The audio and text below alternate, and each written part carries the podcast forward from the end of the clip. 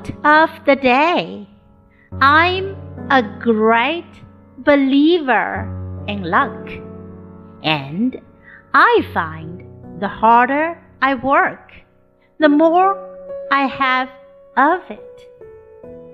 By Thomas Jefferson。我非常相信运气，我发现我工作越努力，我拥有的运气就越多。 I'm a great believer in luck, and I find the harder I work, the more I have of it. Word of the day believer, believer, 信徒。